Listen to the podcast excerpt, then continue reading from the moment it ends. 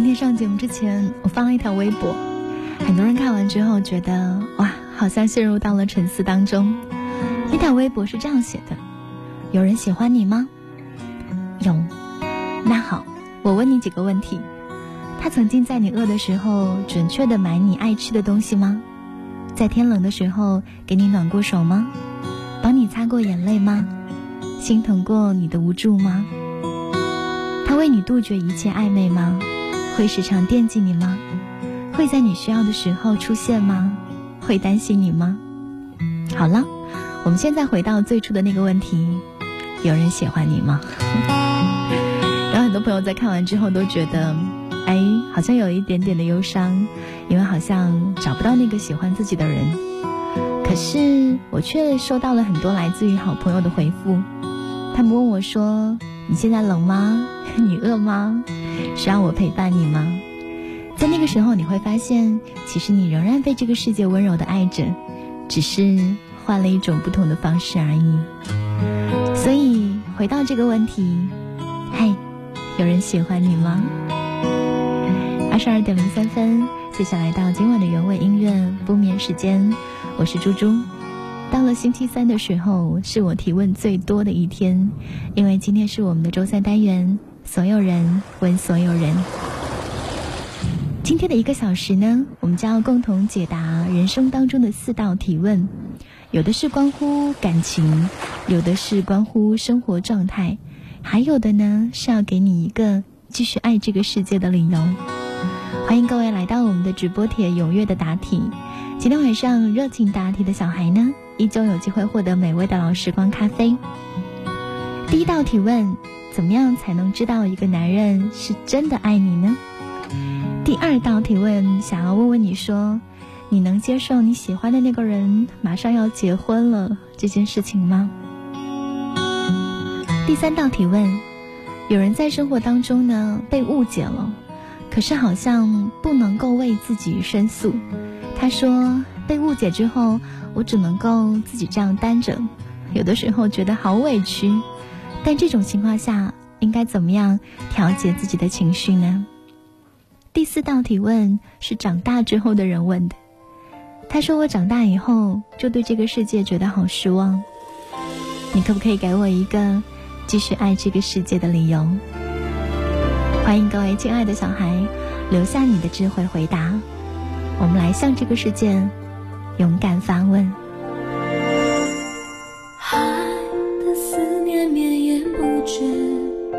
终于和天。在地平线交汇，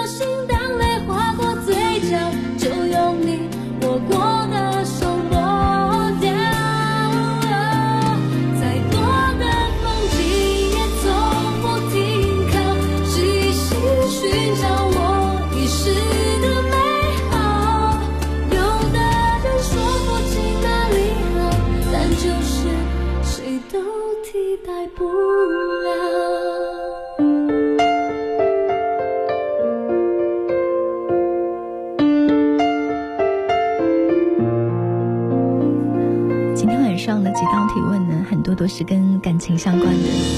在这些关于情感的提问当中，我觉得你可以找到很多仪式的东西，比如说仪式的美好。原味音乐不眠时间的周三单元，所有人问所有人，第一道题目就是关于确定爱情这件事情。有人问我说，我最近认识了一个男生，我们两个人会手牵手，也会时不时的叮嘱我要早点睡觉，但是他从来都不黏我，每天呢也只是会偶尔联络一下。想要问问，这样的状态算是爱我吗？怎么样才能知道一个男人是否真的爱我呢？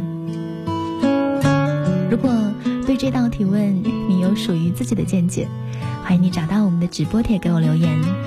在微博呢找到 DJ 猪猪，微信的公众平台找到音乐双声道，我都会看到。他说，当他想要随时随地的知道你在干什么，当他开始频繁的出现在你的世界。当你说他头发长了，他会马上冲进理发店剪掉。当他开始在乎你说的每一句话的时候，他就是爱你的。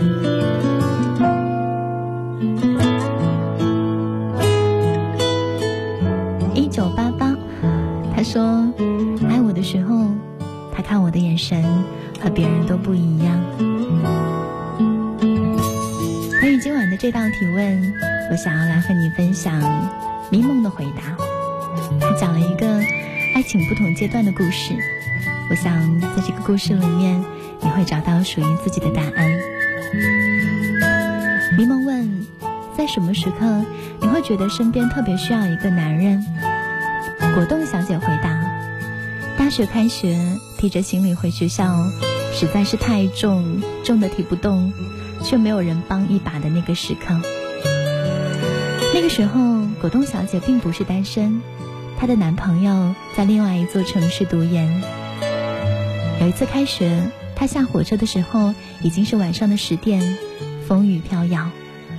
她提着硕大的行李箱，一步一挪地往前走，准备挪进地铁站。有一个小伙子走过来，非常友善地说：“我来帮你。”然后面带微笑的接过他的箱子，健步如飞的前行，然后变成快跑，然后变成了一个小黑点，剩下了在风中凌乱的他，他的箱子就这样没了。本来他是原本要打算要跟他说谢谢的，在地铁站，她打电话给男朋友，想要安慰。男朋友劈头盖脸的大骂她一顿，说她太蠢，情商太低，轻易的相信别人，说她只配活在天线宝宝这一类的童话当中。果冻小姐一路哭着回了学校。大四的时候，她坐火车回家，硬坐二十多个小时，半夜她都不敢睡，怕东西会丢掉，但是他太困了。迷迷糊糊的打了个盹，觉得有点不对劲，睁开眼睛，一个头发很长、流浪汉模样的男人正在翻他抱在手里的包。他吓坏了。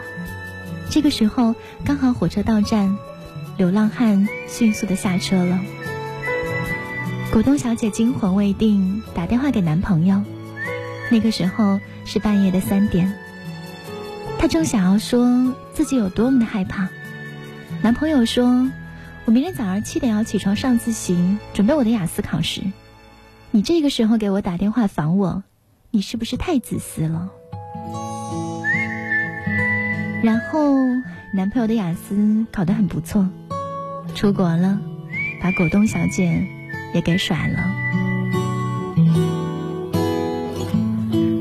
直到他遇到自己的第二个男朋友之后，她才发现。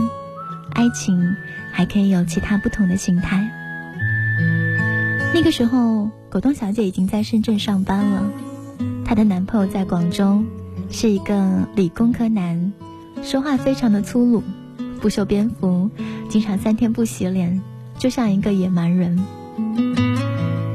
果冻小姐无意当中跟他说过自己行李箱被抢，一路哭回学校的故事。男朋友当时手里拿着一个苹果，洗都没洗就开始啃，一边吃一边跟他说：“以后你出差不管多晚，哪怕是半夜，你都给我打电话，我接送你去机场。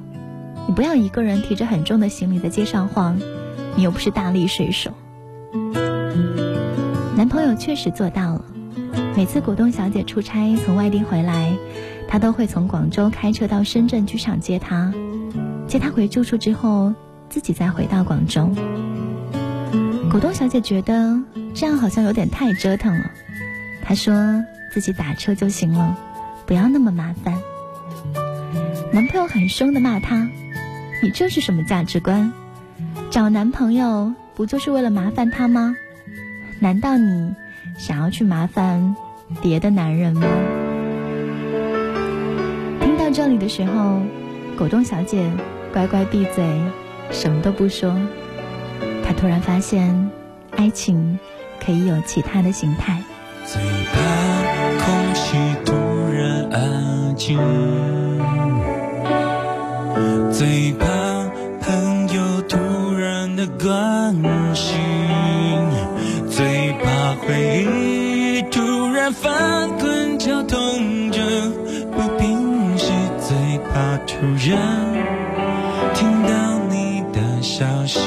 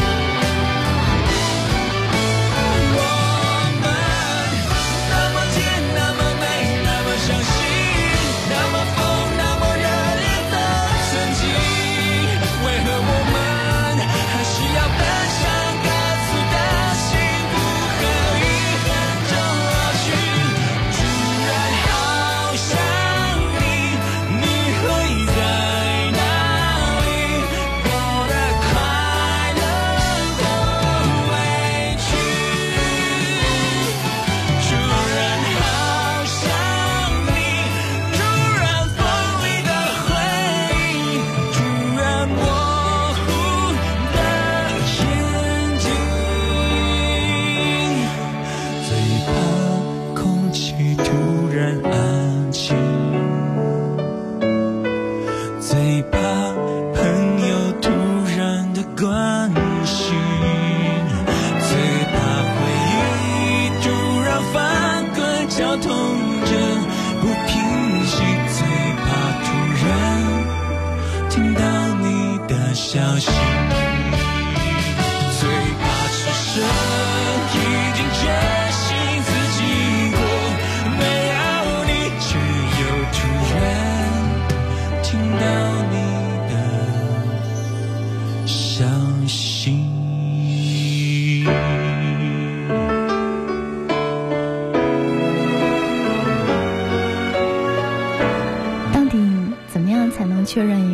是不是真的在爱你呢？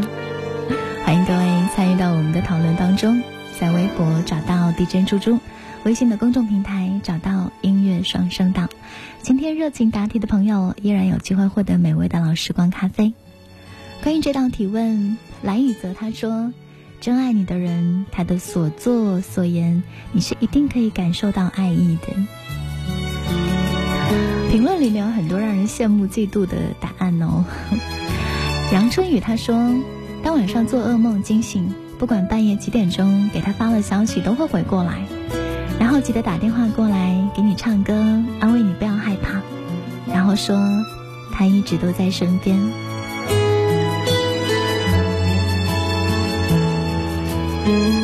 我可以想象这个画面，而且这个画面呢，感觉像巧克力一样甜蜜。时光不老，一九九零，他说，如果一个男人足够的爱一个人，就会给他足够的安全感。只是想要一个不会轻易说放弃的人而已。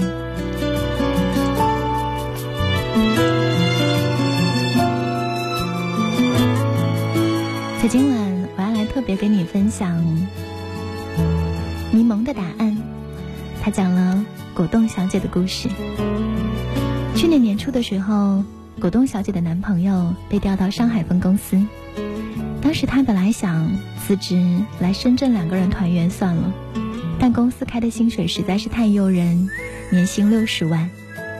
他跟果冻小姐说，他现在手头呢只有五十多万存款，去上海工作两年，等攒够了首付，他就来深圳，两个人就买房结婚。果冻小姐当然同意了，虽然两个人要继续异地恋的状态，但是跟钱过不去。他们是傻子吗？果冻小姐住在龙岗，每天要搭公交车到福田上班。不知道是因为太挤，还是因为她长得太柔弱可爱，连续几次都遇到公车的色狼。她拿皮包打对方，对方还特别的凶悍。这件事情她不敢告诉男朋友，于是他就努力磕磕绊绊考了个驾照。买了一辆车，开车第一天，他特别特别小心，因为加班到十一点，天色已经很黑，一路都平安无事。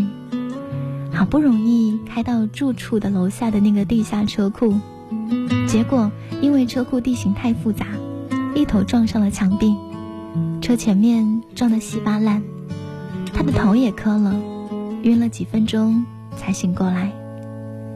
这次他吓坏了。大半夜的，车库一个人都没有，她也不知道该找谁来帮忙。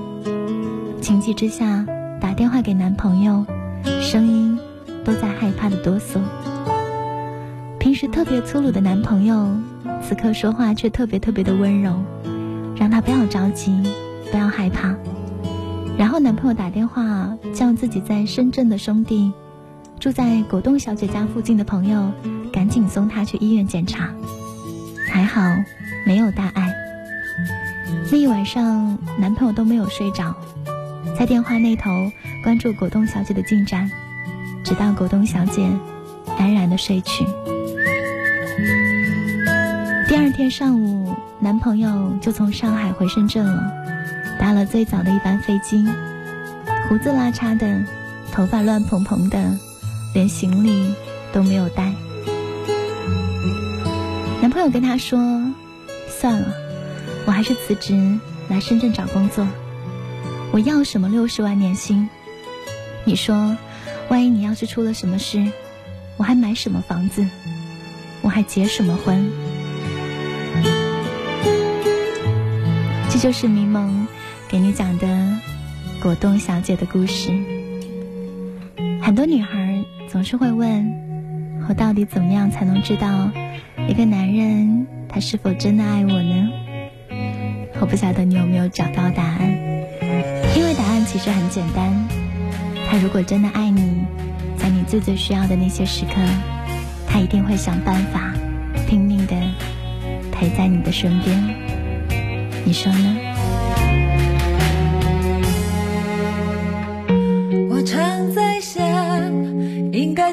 再也找。不到任何人像你对我那么好，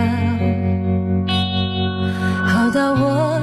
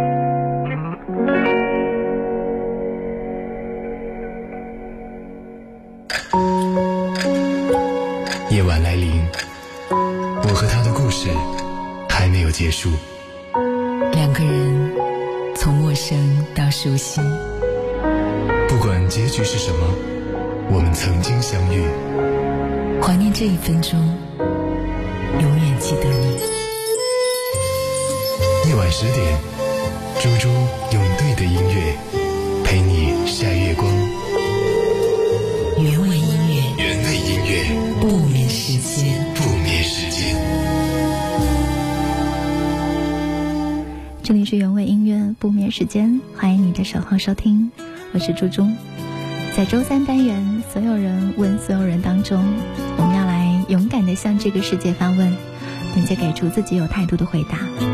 第二道题目呢，真的是人生的难题。你们可以接受一直喜欢的那个人他要结婚了这件事情吗？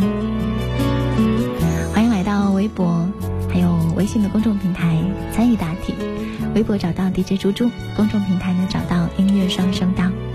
郭亚萍她说，她既然选择了跟别人结婚，那就只能够祝福他，祝他们幸福。C 字张晨曦他说，我曾经很爱很爱的那个人，他还没有结婚，但是我却希望他可以快一点找到他的幸福，不要再忙于事业了。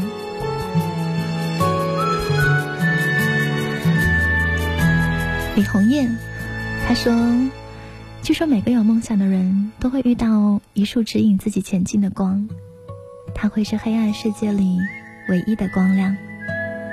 你所能想象的最美好的存在就在那里，而那个女生就是我的那束光。我们在很早以前就已经有对方的联络方式，并不时的听人提起对方的名字。”但真正开始交流，却是在出国留学以后。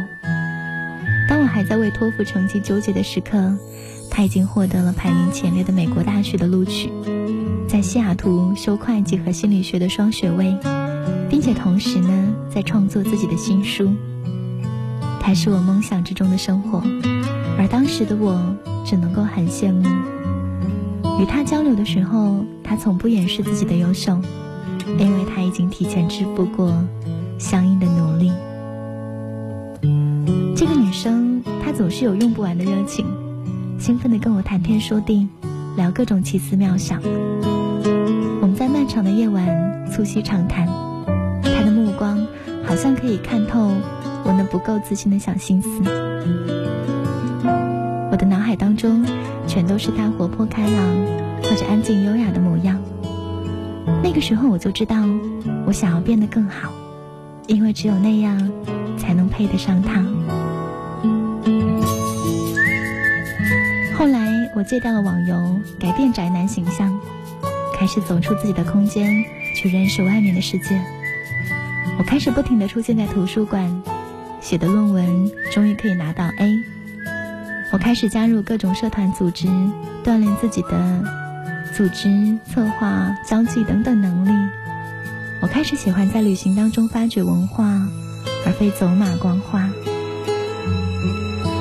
我在意他的每句话，每一个动作，我在意他那么耀眼的存在，仿佛在碰到他以前，我从来都没有认真的生活过。尽管赛林格说，爱是想要触碰，却收回了手。但我总是很后悔没有表白。为什么那么喜欢一个人，居然连说出来的勇气都不够用呢？遇到过不少的女生，去过不少地方，身上发生了不少的变化，但始终心中挂念着她。四月的时候，我去西雅图找他，他带我到山顶看西雅图的夜景。在考试的夹缝当中，抽出时间带我去吃海鲜。那个时候，我开始把我满心的喜欢以另外一种方式来表达。我只好称呼他为我的知己。八月，他的新书发布会正式召开，我去现场支持他，第一次结识到了她的男朋友。我才发现。那个男人确实具备足够的才华跟气质，与他很般配。想来也是，他所能够喜欢上的人，又会差到哪里去呢？于是，在认识了那个男人之后，我好像心里更能放得下了。我才明白，爱并不一定要拥有，能够看着对方那么幸福，好像心里面也已经足够了。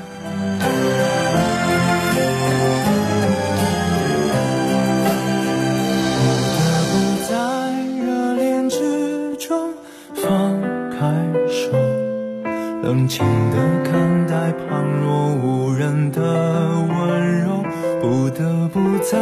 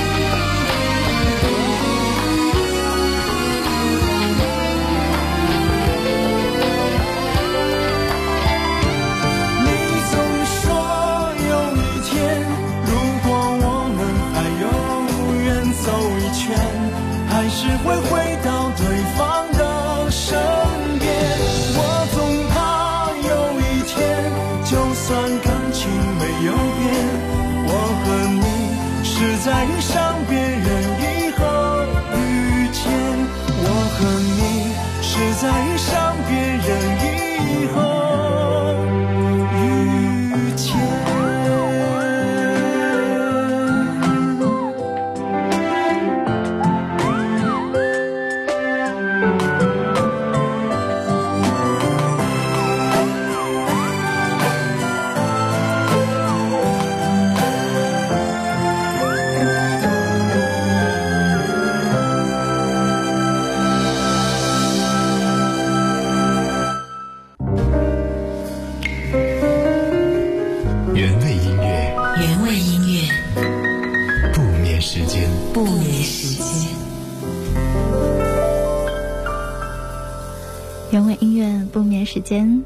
十点是猪猪陪伴你。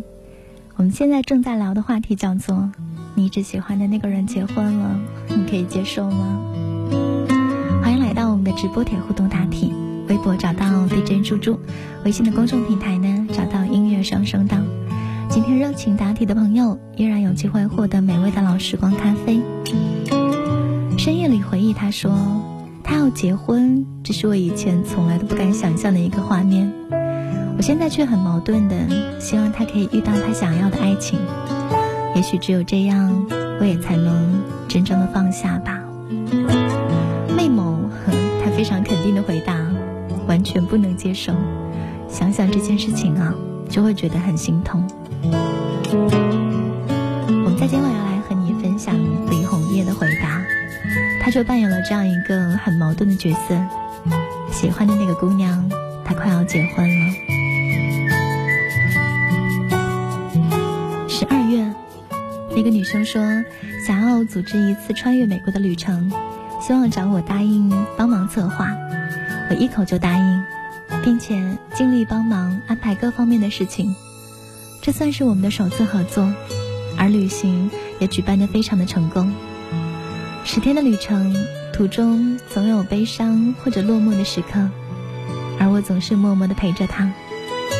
驴友们都开玩笑说我好像是他的奶爸，他也对我说：“谢谢你每次都留下来陪伴我。”我不知道怎么回答，因为我从未对别的女生这样有过耐心。他也总是会说，好像每见你一次，都感觉你比上一次优秀了很多。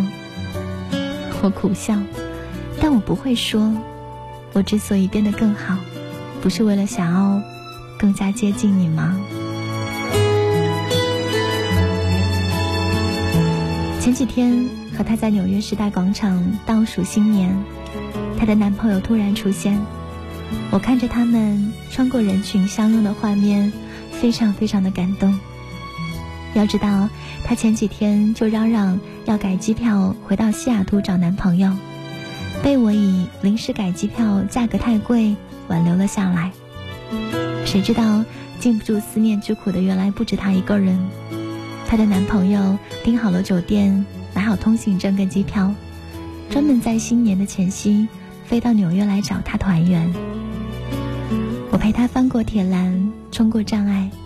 看着他们在汹涌的人潮之中重逢，而后一转身，倒数时，激动的人群已经把我和他们冲散。我守在原地，四下张望，都找不到他们的影踪。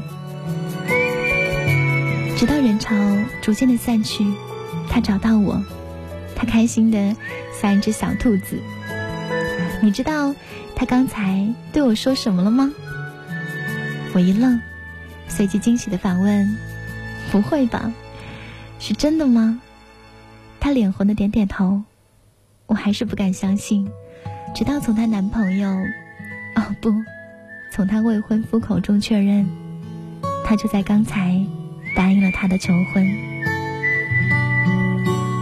所有的一切都太过迅猛而梦幻，却又真实。作为唯一的见证人。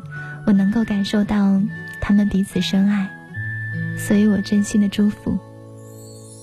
我以为我真的已经放下了，唯独有一次在睡醒的时候听歌，泪水就不争气的从眼角不断的往外流。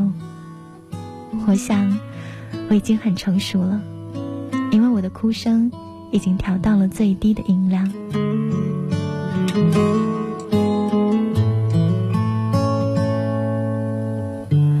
就像每一段旅程都会有终点，每一个故事也总会有结局。回想起他在时代时代广场上被求婚的那个幸福的样子，我心里面除了祝福，真的别无他想。有这么一个人，他改变了我的人生轨迹，他让我成长，他教会了我爱要坚持，也教会了我爱要放弃，爱也要勇敢。我希望他们可以一直一直的幸福下去，无论如何，一直好好的走下去。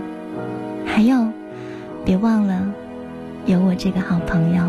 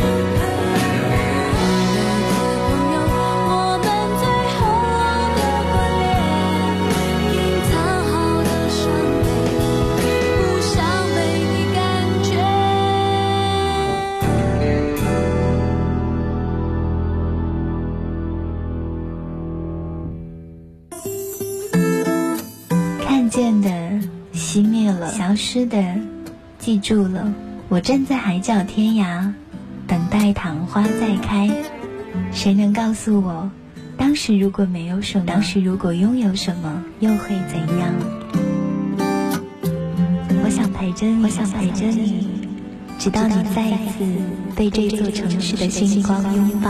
快乐是可以分享的，快乐需要一些过程，快乐总是能被记得，因为记忆只留下美好的。原味音乐不眠时间，今天晚上我们正在所有人问所有人。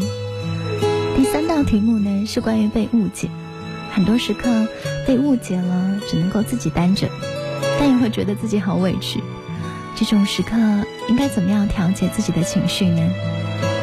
第四道提问，有人说，长大以后就对世界变得好失望，可不可以给我一个继续爱这个世界的理由？欢迎各位来踊跃的参与我们的答题。当你在工作当中或者生活当中遇到被误解的状况，你会怎么样来应对呢？会怎么样调节自己的情绪呢？在以下时间，我要来给你讲一个消防员的故事。我希望，当你之后在遇到难堪或者委屈的时候，在这个故事里面啊，可以找到一点点的安慰。消防员小顾，他说：“我是一名军校生，未来的消防员。我还没有毕业，可是我已经有了实习的经历，想要跟大家分享三件小事情。当兵的人都知道，早操基本上是一天的开始。消防中队遍布城镇当中，难免呢会靠近居民区之类的。出早操都会喊呼号，一二三四，结果就出事了。有一天早上刚刚出操完，喊呼号列队，相邻居民楼高层的一个住户拉开阳台的窗户，就大声的喊：“吵什么吵？天天一大早，小孩都被你们吵得睡不着。说什么人民子弟兵？你们这样算什么人民？算什么兵？”立刻，所有人都沉默了。一会儿，指挥员说：“以后早操都不准大家喊呼号。”我当时就愣住了。要知道，这个中队里的每个人基本上都去那个居民区出过警，给抓过猫、开过门、捅过马蜂窝什么什么的。接到警，不管白天黑夜，就算洗澡已经打上泡沫，听到警铃，六十秒当中是一定要出车的。在我实习的时候，有一个哥们儿刚刚冲澡。这个时候，马上就命令要出动。他光着身子从洗澡间冲出来去穿衣服，一边冲一边跑，结果身上都是泡沫，就摔了。就这样，他搭上了车。警车出动只用了五十八秒。我当时觉得很委屈，我想，这群消防官兵为他们做了那么多事，难道就因为一个早操的呼号，就不是人民子弟兵了吗？我当时有些愤怒，我问了问身边的老兵，他笑了笑说：“没事儿，早就习惯了。基本上天天被投诉，我们训练太早、太吵，出警还扰民。”我听了以后也觉得没有什么好说的。实习的时候值班和一个战士聊天，他问我：“你告诉我，我们为什么要干消防？”接着，他就讲了他的经历。有一次居民楼的大火，到达现场的时候，火势已经很大。万幸的是，楼里面大部分人都撤出。他和战友冲上楼，各自救出了剩下的被困人员，都没有受伤。结果，他背出来的那位大姐，一脱困就要求他赶紧回那栋楼，把他的猫给救出来。要知道。当时的火势已经很大很危险，而且已经确认楼里面没有受困人员。那位大姐就是要求他要回到火场救他的猫，他拒绝了。于是那位大姐站在原地破口大骂。要知道，就是他冲进火场把他救出来的。他说，他作为一个义务兵，一个月津贴六百块，每天二十四小时待命，最多的时候一天出警二十四次，那天基本上没有吃饭。他救过人，他灭过火，可是为什么他的命就不值钱？我听完了之后沉默，也不知道该怎么开口。实习的时候，中队有一个战士，他负责采购，平时呢他也不用出镜，也不用训练，就负责值班。刚开始我觉得他好幸福，他怎么那么轻松？我觉得这样好棒。可是后来轮到一起值班的时候，聊天才知道，因为下雨天赶着出警，他的手摔断了，也废了，这辈子都没有办法再提重物了。没有办法训练，就帮队里买买东西，值个班。他说这件事情的时候，样子很平静。可是那年，他只有十九岁。这样的事情我见的太多太多，这样的委屈也太多太多。可是还有一件更重要的事情。有一天，有个幼儿园组织小朋友来参观。我在站岗的时候正站着呢，一个小姑娘突然跑过来，站在我面前，给我敬礼，然后问我说：“哥哥，你辛苦不辛苦啊？”我可以忍很多，但那一次我没有忍住，我哭了。我知道我认真努力做的事情，确实真真切切的在帮助别人，别人一定会看到。在那些遥远的、我不知道的未来。Spend all your time waiting for that second chance, for a break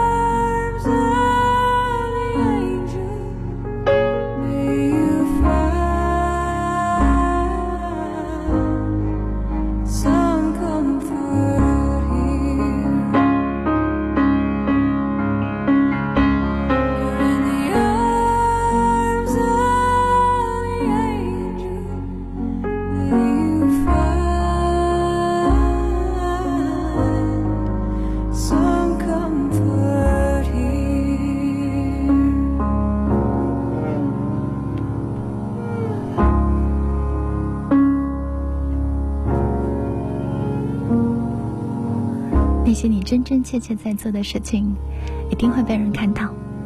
当然，也许是在遥远的你暂时还不知道的未来。也用这首歌给所有觉得自己受过委屈的人一点小小的鼓励吧。今晚所有人问所有人的最后一道提问呢？有人说，我在长大之后啊，就觉得好像对世界有点失望，朋友难交，快乐难找，世界太大，人性太险，方圆十里都找不到一个现实生活当中的励志故事。放眼十年，不知道自己的人生目标在哪里，谁能给我一个继续爱这个世界的理由呢？分享一下音乐人洪亮的回答。他说：“我在小时候有一个朋友，打架、抽烟、喝酒、爱摇滚。他读大学的时候，一个非常偶尔的机会，读到了《金刚经》，觉得自己找到了真理。于是呢，学校不念了，学佛去了。十几年前，我见过他一次，在一座城市的一所小破庙里面，他住在那里。”他很努力的筹钱，想要重修庙宇。那年，他就在那座庙里面收养了三个孤儿。前几天我去这座城市讲课，发现讲课的那所大学的新校址呢，就迁到了这座小庙的旁边。讲完课以后，我走到小庙的门口，看到破破的窄窄的庙门，就掏出手机给他打电话。他走出来看到我，我们两个人对望着，他的身后涌出了很多小脑袋。现在庙里面收养着一百三十几个无依无靠的孤儿。进庙喝茶，我说你真牛，可以一直坚持做好事。他说我做的不好，我还发愿要重修庙宇呢，到今天也没有做到。然后我们就一起笑了。十年风雨，岁月蹉跎，美好的人依旧那么美好，所以怎么能不爱这个世界呢？